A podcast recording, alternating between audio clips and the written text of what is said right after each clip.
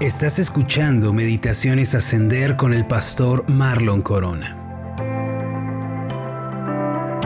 Marcos 9:35 dice lo siguiente, entonces él se sentó y llamó a los doce y les dijo, si alguno quiere ser el primero, será el postrero de todos y el servidor de todos. Hace algunos años, un famoso periódico de los Estados Unidos publicó un artículo que impactó a gran parte de la sociedad. La noticia se trataba de una trágica pérdida que una familia había sufrido. Un domingo cierto padre salió a pasear al campo con su hijo de seis años y como hacía calor, el hombre se acostó bajo la sombra de un árbol y el niñito siguió corriendo y jugando cortando hermosas flores que llevaba a su padre de cuando en cuando. Finalmente el hombre se quedó dormido y mientras dormía el niño se alejó de él hasta que dejó de regresar. Cuando el hombre despertó, lo primero que hizo fue obviamente buscar a su hijo. Luego de mucho andar llegó al borde de un precipicio y mirando hacia abajo contempló con horror que entre piedras y zarzas yacía el cuerpo sin vida de su niño. Bajó hasta donde estaba y tomando en sus brazos el pequeño cuerpo de su hijo, en medio de lágrimas, dijo a gritos que él era un asesino, pues mientras dormía el chico se había caído por el precipicio. Se reclamaba a sí mismo por no cuidar, por no vigilar a su amado hijo. La tragedia anterior, mis amados, es un cuadro de lo que acontece en la actualidad en muchas familias.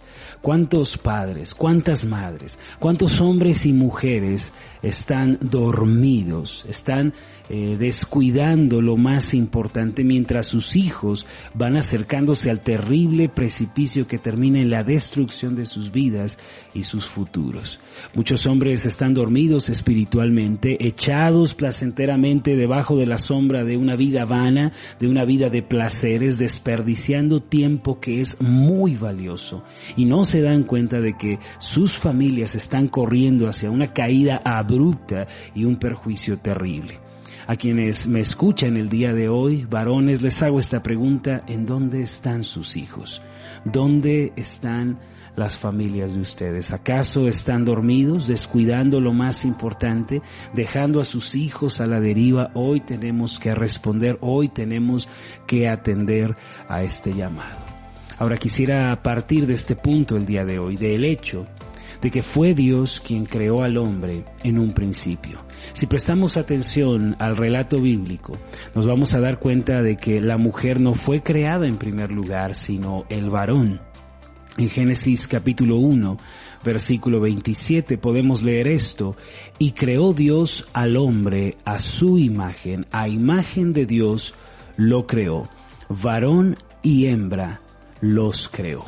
Esto tiene una enseñanza muy profunda para nosotros. La razón por la que Dios creó al hombre en primer lugar no es por una cuestión de superioridad o de importancia, pues en la relación del hombre y la mujer ninguno es más importante ni superior al otro. Entonces, ¿por qué razón Dios creó al hombre? En primer lugar. Esto se debe a que el varón, al ser creado primero, estaba recibiendo la asignación y la responsabilidad de ser líder espiritual y moral, y moral de su esposa y de sus hijos. Dios quería que el hombre fuera la cabeza de su hogar. Esto es algo que el apóstol Pablo entendía perfectamente. Él dijo en Efesios capítulo 5 versículo 23, porque el marido es cabeza de la mujer, así como Cristo es cabeza de la iglesia, la cual es su cuerpo, y Él es su Salvador. En este pasaje, el ser cabeza de la mujer implica liderazgo en el hogar. Así es, mis amados, el hombre debe liderar a su esposa y a su familia. Sin embargo, esto suscita una pregunta muy importante.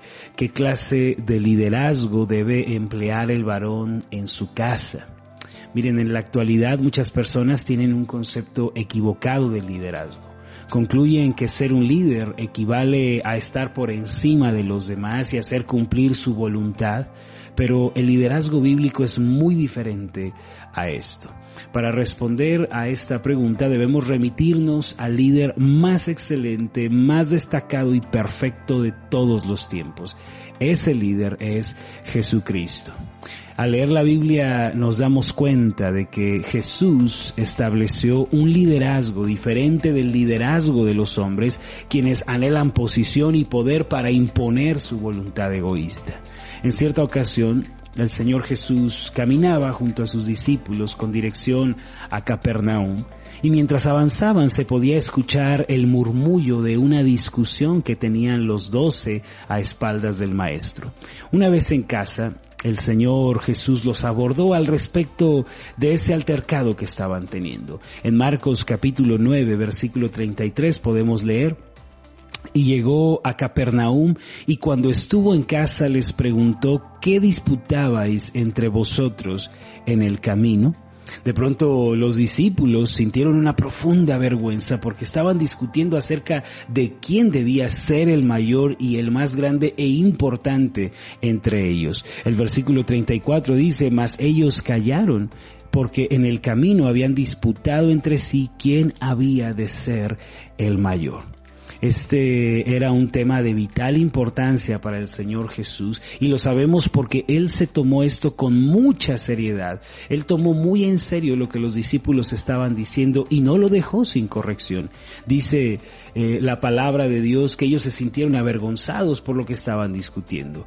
Ahora, el Señor Jesús tenía tanto interés en tratar el corazón de los discípulos porque si ellos iban a ser los líderes de la iglesia el día de mañana, primero debían aprender el significado del verdadero liderazgo y la verdadera posición. Marcos capítulo 9, versículo 35 dice así, entonces él se sentó y llamó a los doce y les dijo, si alguno quiere ser el primero, será el postrero de todos y el servidor de todos. Esto implicaba que todo aquel que quisiera ser considerado como el número uno, como el primero, debía ser el último. Es decir, tal persona debía dar la prioridad a los demás y debía interesarse por su bienestar antes que por el bienestar propio. La manera en la que se evidencia a un verdadero líder, mis amados, es por el hecho de que éste se ha convertido en el siervo de todos y se esfuerza por el bien de los demás. Así sabemos que una persona es un verdadero líder. Cualquiera pensaría que esta fuerte instrucción del Señor Jesús y estas palabras tan contundentes serían suficientes. Sin embargo, el corazón de los seres humanos es tan terco, es tan duro que necesita que le recuerden la verdad continuamente. Fue por esto que días más tarde se presentó una situación similar a lo que el Señor Jesús les respondió en Marcos capítulo 10 versículos 42 al 45.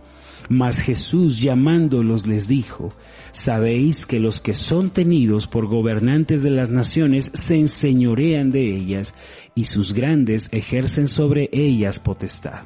Pero no será así entre vosotros, sino que el que quiera hacerse grande entre vosotros será vuestro servidor, y el que de vosotros quiera ser el primero será siervo de todos porque el Hijo del Hombre no vino para ser servido, sino para servir y para dar su vida en rescate por muchos. Mis amados, de acuerdo con Jesús, el liderazgo es amor, es servicio y es verdadero interés por el bien de los demás. Sin embargo, el liderazgo implica también guía, instrucción y una autoridad amorosa. Por lo tanto, ser un hombre, cabeza del hogar y líder espiritual de su casa es amar, es servir, es bendecir, implica guiar con amor e instruir con paciencia. Desafortunadamente, la cultura latinoamericana tiende a ver el liderazgo del hombre como algo opresivo, como algo negativo y algo de lo que debemos huir. Y esto se debe a que muchos hombres, en lugar de mostrar una verdadera hombría y una masculinidad bíblica, optan por el error del machismo. Los hombres de Dios deben evitar este terrible error El machismo sugiere violencia, sugiere infidelidad, vicios, prepotencia, entre muchos otros males, pero los hombres de Dios, aquellos que afirman haberle conocido, si han recibido autoridad y liderazgo de parte de Él, deben vivir con amor, con servicio y con un verdadero interés por los de su casa. Los que somos hijos de Dios por la fe en Jesucristo, jamás debemos alzar nuestra mano contra una mujer y debemos ser fieles a nuestras esposas. Debemos mostrar seriedad, diligencia, sobriedad al conducirnos en nuestros negocios, en nuestras empresas y sobre todo debemos tener corazones humildes, corazones sencillos que buscan ser aprobados por Dios. Como podemos ver, mis queridos hermanos, Dios creó al hombre en primer lugar y esto fue para que él se convirtiera en el líder de su casa y de su esposa. Sin embargo, con todo esto, Dios estaba poniendo una gran responsabilidad en las espaldas de los varones. Pero también debemos darnos cuenta de algo. No pensemos que esa responsabilidad es imposible de hacerse. Siempre que Dios nos encomienda algo, Él mismo provee, Él mismo suple todo lo necesario para que ese mandato pueda ser cumplido y llevado a cabo. Así que ya que Dios nos hizo hombres, debemos estar seguros de que Él mismo nos ayudará y nos sostendrá para que hagamos su perfecta voluntad. Recuerden esto, el hombre es el líder de su casa, pero es un líder siervo, un líder amoroso, un líder que es paciente y que usa su autoridad con sabiduría y con mucha paciencia. Vamos a ser esta clase de líderes en nuestro hogar y en nuestra iglesia también. Hagamos una oración. Padre Celestial, te damos muchas gracias porque a través de tu palabra podemos encontrar el significado de ser verdaderos líderes para nuestra familia. Jesucristo es nuestro modelo y Él nos enseñó que todo aquel que quiera ser, ese líder, todo aquel que quiera estar en lugares de preeminencia primero, debe deshacerse del egoísmo, de la avaricia, debe quitarse el individualismo y debe buscar el bien de los demás. Y así es como los varones, los jefes de familia debemos actuar. Ayúdanos, Padre, a ser personas que sirven en casa, personas que bendicen, que aman, que usan su autoridad con paciencia y con amor para ser de bendición a otros. Padre, líbranos del error del machismo, líbranos de creer, Señor, que la violencia, la infidelidad, los vicios, Señor, la sensualidad es el camino. Líbranos, Señor, de ese error y danos la victoria, Padre, en este mundo que está atacando la masculinidad. Danos victoria, Señor, a través de tus principios y a través de tu verdad para que triunfemos en el hogar. En el nombre de Jesús te pedimos esto. Amén y amén. Hola, ¿qué tal? Mi nombre es Marlon Corona y ha sido un placer enorme estar contigo en esta meditación. Mi oración es que tú seas prosperado en todas las cosas y que tengas salud así como prospera tu alma. Puedes encontrarnos en nuestra página de Facebook como Ascender. Escríbenos un mensaje y cuéntanos cuál ha sido tu experiencia con las meditaciones Ascender. Hasta la próxima.